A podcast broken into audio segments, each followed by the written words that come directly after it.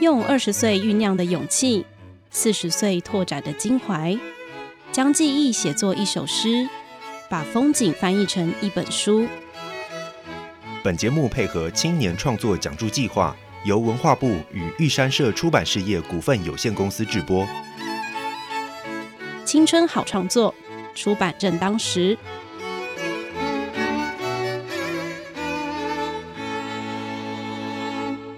欢迎来到青春好创作出版正当时。今天邀请到去年度受奖助的创作者苏洵来，除了谈谈他的作品之外，也会分享关于这个奖助的一些想法。那请苏洵跟大家打一下招呼。Hello，大家好，我是尤苏洵。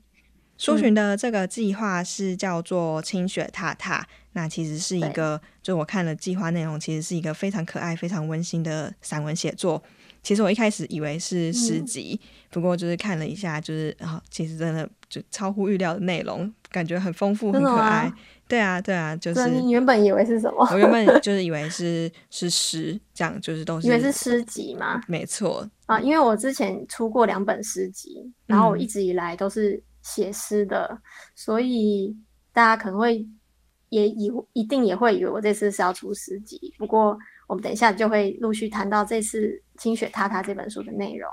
嗯，这个计划是关于就是和两个孩子们之间的日常思想嘛？那就是请你分享一下这个计划的内容。这本书的书名叫做《清雪踏踏》，就是“青”是青草地的“青”，然后“雪”是下雪的“雪”，“踏”就是踏步走的“踏”。然后呢，为什么会取这个名字？就是因为这本书就是关于我跟小孩的。日常的呃生活之中互动里面激发出各种跟诗有关的火花，然后嗯，因为青跟雪就是我的小朋友的名字，然后踏踏其实也是他们的名字里面的一部分，然后我会选选择用踏踏这两个字呢，我觉得有点像是嗯，就是像是小孩子平就是在学习语言的这个过程，就像他们在学走路一样，他们会。摇摇晃晃，然后一步踏向一步，然后最后可以自然的行走，慢慢的朝这个世界迈进。那这个过程，其实我觉得跟一首诗的形成，或者或者说，嗯，一个诗人如何慢慢的完成他的诗的这个过创作的过程，其实也蛮像的。所以我最后就用这个名称来作为书名，这样子。那就是像苏洵刚才有提到说，就有出版过两本诗集嘛，第第一本是。站起来是瀑布，躺下来是鱼儿冰块，然后另外一本是大象班儿子，绵羊班女儿。这其实就是在讲清雪他们两个人，这样吗？嗯，其实第一本诗集它是分成三个单元，那其中一个单元是专注在讲孩子的，那前面两个就是我有孩子之前的一些创作的集结，然后第二本大象班儿子，绵羊班女儿，就是完全就是在写。小孩这样子，那我觉得小孩对我来说，他们给我很多书写灵感。然后另外有一个很重要的是，他们给我一个很大的勇气，让我去进行把我的作品做出版这件事情。嗯，因为我觉得，嗯，身为母亲本身就很需要勇气。然后我觉得我的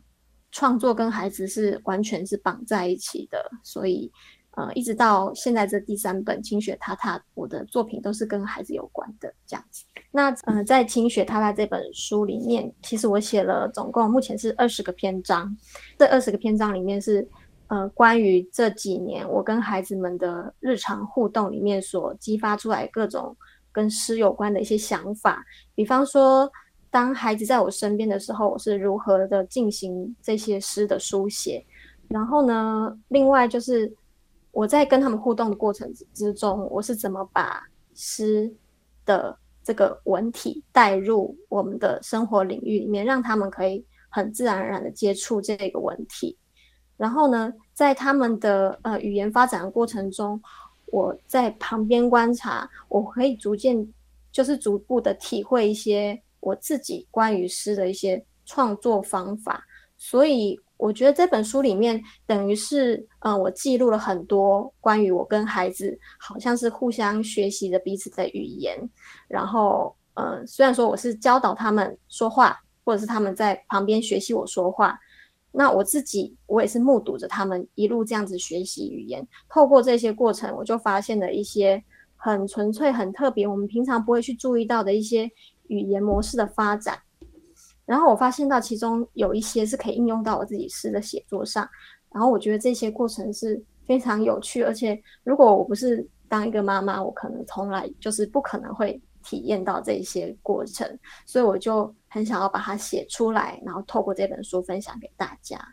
其实很不容易哈，因为就是要在创作跟身为母亲的身份转换之间。之前有跟其他作家有出过合集，像是《妈妈加一》《小孩遇见诗》，就是苏洵目前为止的创作其实都是比较是偏向诗的写作。不过因为这个计划是散文嘛，所以想问的是说，就是在创作。的形式转换之间，有让你觉得比较棘手的部分吗？或是有觉得很有挑战性？形式上主要就是写儿童文学的部分，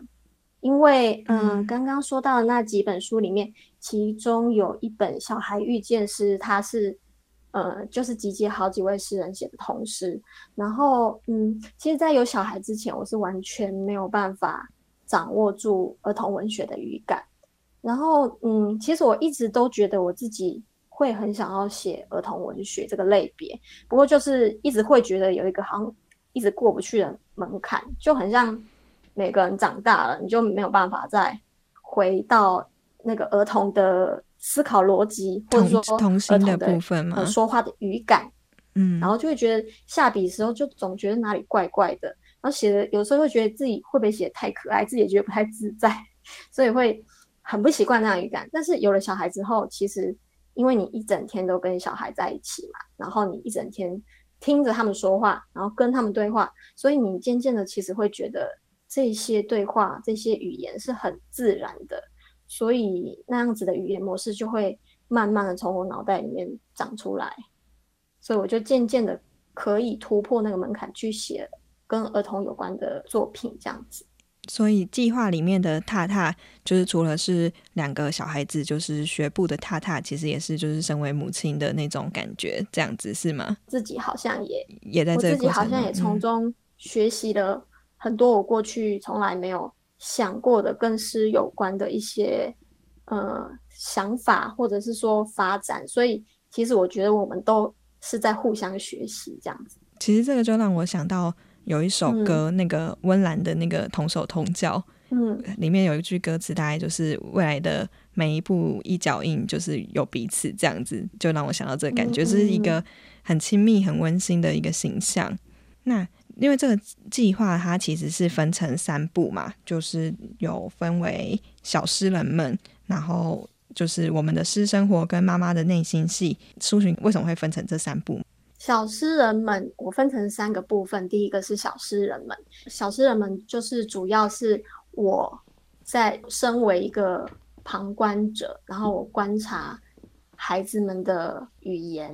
然后观察他们的思考逻辑，从里面发现一些很有趣的细节。然后第二个是，嗯，我们的私生活这个部分，就是我从旁观者加入了小孩子的互动。然后我就是分享我们的这些互动的过程。那第三部妈妈的内心戏，就是比较回到我自己个人对一路以来写诗的一些观念的转变啊，或者是说我自己对写作创作这些东西的反省吧。就是觉得从小朋友身上学到了一些东西，那我自己会反省到我自己写作的内容或是过程这样子，或是方法。所以我会想要分成这三个部分来讲，那就是在提供就给我们的四月的内容啊，就是里面有一个关于早餐师的那个描述一个情节，苏洵你要介绍一下什么是早餐师吗？早餐诗的话，我会放在我的第二部，我们的私生活，就是我们日常互动的这个单元。呃，其实有过小孩，然后的小孩的年纪有到进入幼儿园的爸爸妈妈，一定都会经历这个过程，就是。孩子们一定就是在某个阶段，他们会突然就是很抗拒上学，然后他们每天早上起来就是开始会哭闹，然后就说不要上学，然后然后妈妈就会不知道该怎么办，会这样一就是为延续好好长一段时间，或长或短不一定。那我自己的小孩呢，就是一个是大概小班、中班吧，两个会早上起来就会一起哭闹，然后我们就会没有办法走出家门去上学。然后那段时间我就觉得非常的困扰，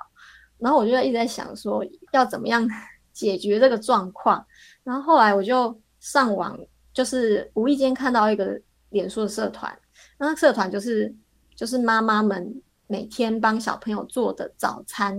然后他们就会在底下分享说，呃，这些东西是怎么做出来的啊？然后孩子的反应是什么？然后我就觉得，哎，那不如我也来试试看好了。可是其实我的厨艺并不是很精，所以我那时候做完就会觉得说，哎，就自己会觉得有点好笑，因为别的妈妈就是做非常精美的那个卡通造型啊什么，然后我自己做的就是就是看起来就是丑丑的，然后我就想说，哎，那我自己在旁边就是附一张纸条，我不知道我哪来的灵感，反正我就是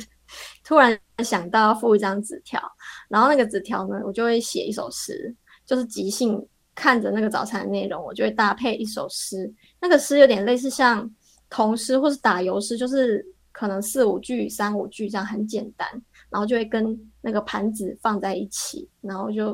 小朋友起床的时候，他们看到就哇很惊喜，当天就完全忘记要哭这件事情。后来那段时间过了之后，他们好像真的就慢慢的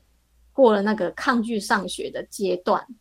然后所以我们家就有这一段早餐诗的。一个记录这样子，所以在早餐之后也有开发一些点心师或是午餐师之类的吗？嗯，应该说我们家的早餐是有一个固定的形式嘛，就是一盘早餐旁边有一个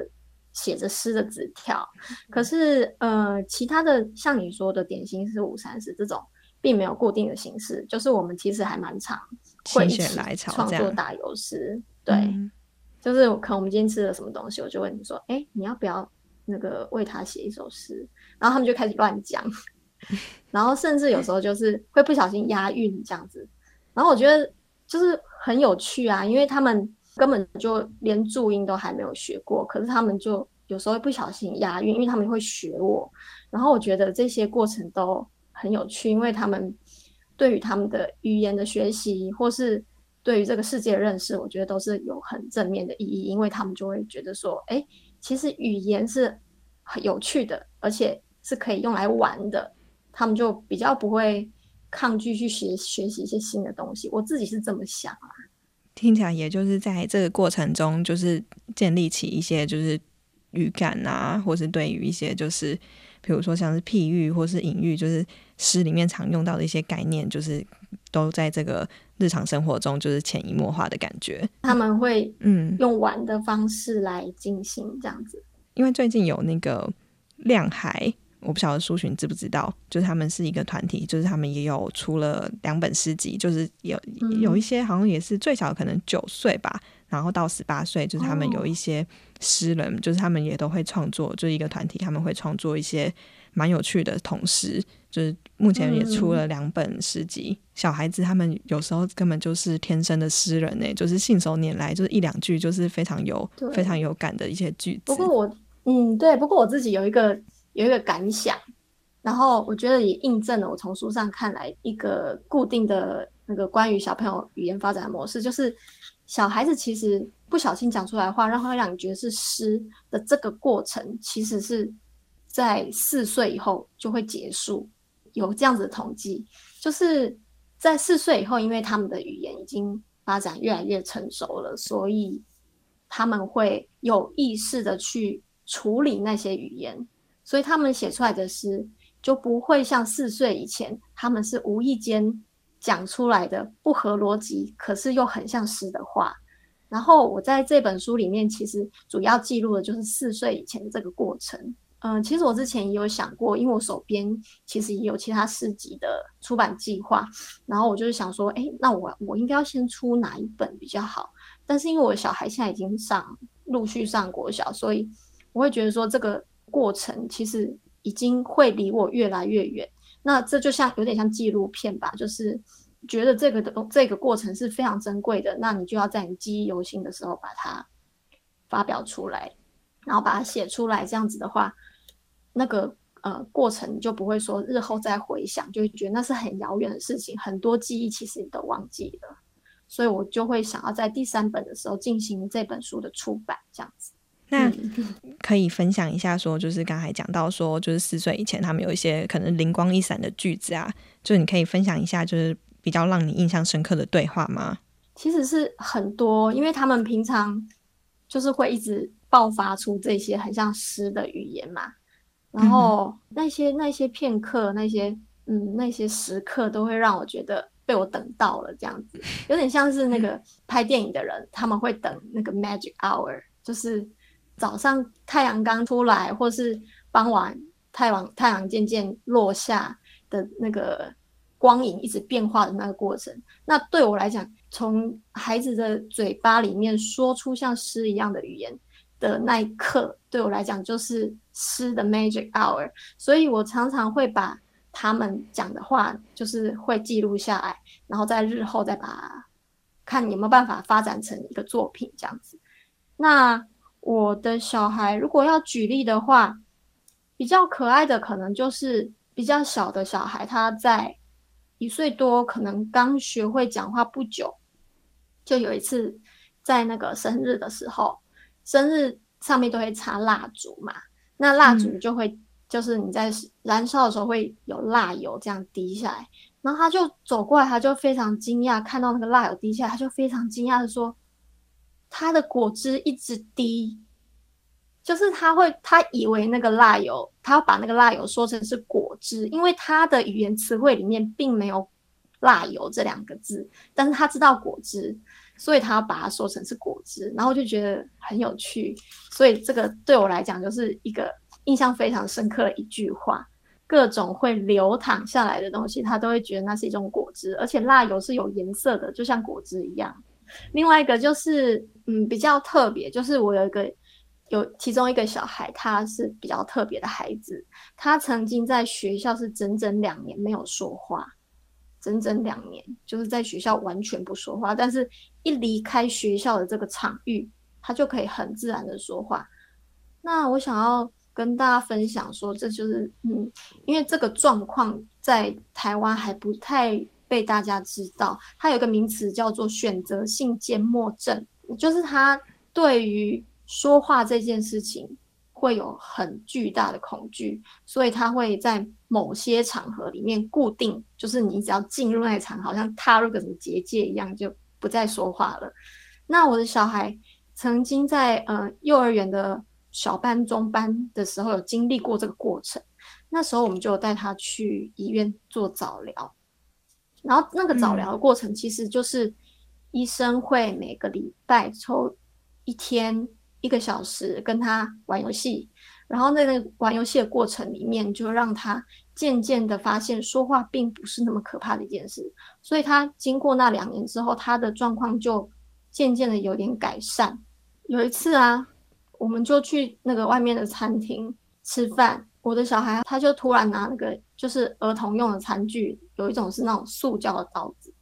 嗯，那种其实就是比较其实没什么危险性，可是他就做出了一个我觉得看起来很可怕的动作，就是他就把它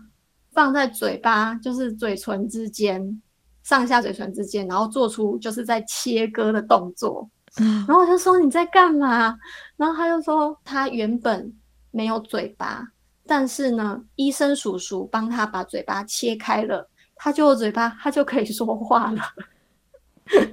然后我跟医生讲，医生也觉得哇，充满隐喻这样子。所以他从那一天开始就就不再害怕在那个学校讲话了吗？就是接下来的一年吧。但是因为他后来又大班毕业，又进入国小了嘛，所以他进入国小又换了一个新环境，他其实又回到那个不太说话的状态。可是你可以从。各方面看得出来，他虽然嘴巴还是没有开口，但是他情绪上是有调试过来了。对，就是比较放松一点了。嗯，当然跟他学校里面就是有持续的在关注他，给他一些呃特别的辅导有关。嗯，然后但是就是就是这个状况，其实他只要有这个特质的孩子，他会在人生中的各个阶段都有可能会。有些阶段不说话，只是你不知道是哪些阶段或是哪些事件引起的，所以他可能就是会，哎，这阵子不说话，然后过一阵子可能又因为什么东西把他的讲话开关又打开了，又可以了，所以他可能就是会一直在这些循环不同的状况里面变化，这样子听起来真的是也蛮不容易的。不过感觉他有一些应该也还是有话想说，只是就是他就是需要一点时间这样子。对，就是要对他很有耐心。有鼓励他用写的吗？他搞不好真的就是一个天生的诗人。有啦，就是有鼓励过各种方法，但是目前就是还没有很成功，就是了。没关系，就是顺其自然也是一种方法。所以刚才听起来，就是苏群当初会想要申请这个计划，就是是为了想要记录他们的这些生活片段，这样子是吗？可以谈一下，说就是当初为什么会想要申请这个计划？因为我在这本书之前出的两本诗集已经写到很多跟小孩有关的。我在那个出书的过程，就是无可避免，就是必须要参加一些新书分享会。那在那些分享的过程里面，我就发现，除了书本里面的我呈现出来那些诗的作品，我觉得我好像还有很多很多想跟大家分享的。诗的背后的故事，所以我就后来就渐渐的把它写成了这些篇章，然后刚好看到有这个补助可以申请，然后就想说试试看，然后就很高兴，后来就上了这样子，所以我就慢慢把它这些内容都补齐，然后呃，因为是在写我们很多日常生活嘛，所以我也有附上很多日常的照片啊，或是孩子们画的图啊，然后是我自己画的图。有点像是我自己截至目前为止，我对诗的这些各种想法的集结。的确是啊，因为我身为一个读者，就有时候看一些作者写的诗，也都会很好奇，说，哎，他们究竟是在什么样的状态下，就是会把。就是这首诗写下来，然后为什么这首诗会长成这样子？虽然有时候诗人可能也不一定能够解答，说得出来。对，不过就是如果能听到就是诗人这些分享，也会觉得非常有趣。就是哦，原来原来诗人他们是这样子想，这种感觉。嗯，因为书寻就是也有出过书的经验，不过这个讲述计划跟出书的流程其实是不一样，应该说是可以说是其实是反过来的嘛。那就是你在执行这个计划的过程中啊，有没有遇到什么样的困难，或是有一些申请这个计划的一些想法可以跟大家分享的呢？因为这其实不是我第一次就是获得补助，就是我之前有其实有获获得过其他单位的补助，所以在行政上的流程其实我已经蛮熟悉了。那主要比较大的困难点就是还是回到我自己的写作的过程本身。我觉得《清雪踏踏》这本书，就是你可以把它当做一个育儿的分享来看，也可以把它当成就是我个人写诗的经验的分享来看。不过不管怎么样，我觉得这本书对我而言，我会期望它是一本不管平常读不读诗的人都可以透过这些文字感受到一种很亲切的感觉。所以我在书写的时候，我觉得往往就是比较需要调整的部分，可能会是。语气上，当我在说明比较严肃的内容的时候，我就会告诉自己，或者说事后回头看，我会把一些比较艰涩的文字或内容，就是做修改，然后尽量把它写得更平易近人一点。那另外一个困难就是，因为我觉得当妈妈之后，你就会渐渐的理解很多老生常谈的道理，虽然听起来很陈腔滥调，但是你你真的发现那些事情。就是真的有它的道理，可是如果我直接把那些道理用文字的方式把它说出来，就会觉得很很老、很老态、很老套啊。所以我就会觉得说，这本书的书写过程里面，我要一直极力避免自己有那种说教的的语气出现。那这些就是我在书写的时候自己要特别注意的部分。那因为我自己在刚开始当妈妈的时候，就是常会遇到很多事情，不知道该怎么办嘛。然后就会上网查，或是看别人写的书。那我往往都会发现说，就是看那些很多资讯进来，我自己会让我自己的压力更大。所以我会希望说，我自己的书就是尽量不要让人家有这样子的感觉。其实从第一本书到现在第三本书，我都希望我自己的书是可以是一本跟读者成为朋友的书，而不是成为老师的书这样子。比较要注意的是这个部分，这样。苏洵之后也会有想要继续申请这个计划吗？会，因为因为我已经快要快要没机会了，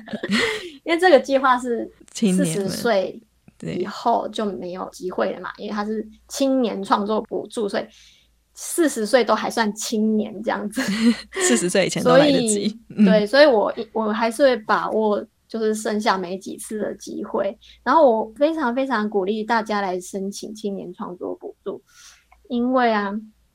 我觉得这个补助就是你。呃，身为一个创作写作的人，你一定会在你写作的过程里面遇到很多的挫折，然后你要怎么爬起来？就是你要自己去找找到肯定自己方法。所以，如果有这样子的机会的话，大家一定要好好把握去申请。就是如果通过这个补助，你除了可以拿到一笔不管或多或少的钱，你都可以暂时不用太担心生活，然后你就可以。好好的写作，然后另外我觉得更重要一点就是，你会觉得你自己的写作获得了肯定，你会觉得你自己的写作，哎，好像真的有那么一点价值，你就会在自己写作这条路上可以走得更顺、更有信心一点。所以我觉得不管往哪个方面想，就是都是一个很大的鼓励。嗯，因为其实写作是很孤独的事情，不过如果有得到讲座或是一些其他的，就会让你觉得不是那么孤单。这样就有被看见的感觉，因为苏洵这样是等于是嗯全职的写作者跟妈妈嘛，那这样子的话，就是平常嗯写作的状态是怎么样子？就是只能用一些很零碎的时间写吗？还是你会有一些自己的一个我防控的一些就是秘诀可以跟大家分享？因为我觉得在说真的，就是在育儿的前几年。我是没有办法写任何跟小孩无关的题材，因为我脑袋就是全部都被占据了，你的生活全部都跟小孩绑在一起，你根本没有那个空间去想别的题目。然后我那时候就觉得啊，怎么办？我怎么会变这样？所以那时候我就觉得说，如果我现在不写小孩的话，我就真的没有东西可以写了。那我如果什么都不写的话，我就会觉得。很焦虑，所以那时候我就会想说，好啊，就既然这样的话，我就来用力的写小孩，然后用力从小孩身上偷各种梗。其实小孩是很有梗的一种，就把他们直接变成题材。对我来说，嗯，对。然后当然一开始一定没有办法好好写，但是你就是可以有很多零很零散的记录，然后你就去把握那些很零散的记录，然后之后再用其他零散的时间慢慢把它补起来。我最近有写一篇散文，就是在写说，就是有小孩的期间，我的工作的空间的流变，就是其实一直到现在，我都还是没有一个固定的工作空间。像我现在就是在小孩睡觉的房间跟你说话，对，然后就是虽然你就是只能在家里嘛，因为他们就是一定在旁边，嗯，但是随着他们的成长阶段不断的变化。就是我工作的地点，就是会搬来搬去，可能有时候就是他们在他们房间的一个小角落摆一张小桌子啊，然后有时候就是在餐桌，然后有时候在他们劳作的桌子上，然后有时候是在呃可能储藏室，甚至就是阳台，就是会觉得自己好像一直在家里面流浪的工作，游牧民族。那我会觉得说，呃，就是虽然说这些过程里面你会觉得很辛苦，然后很一直被阻碍，然后时间一直被。切碎，可是你后来后来回头看，你都会觉得这一切，如果把它记录下来，用文字记录下来，它都会成为一个很有价值的记录。因为我觉得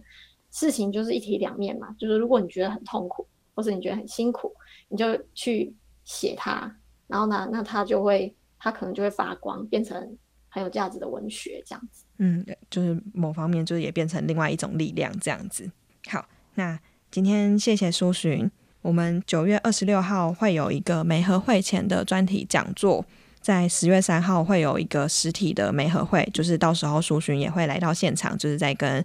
读者们分享。就是那天也会邀请，就是一些出版社啊，然后影视相关的一些人员，就是来到现场，作者分享他们作品这样子。就是苏洵的这个作品是《清雪踏踏》，就是一个书写他和两个小孩之间的一些。生活的片段啊，然后就是一些关于诗的发想。很谢谢苏洵今天来到节目这边，好，谢谢，谢谢大家。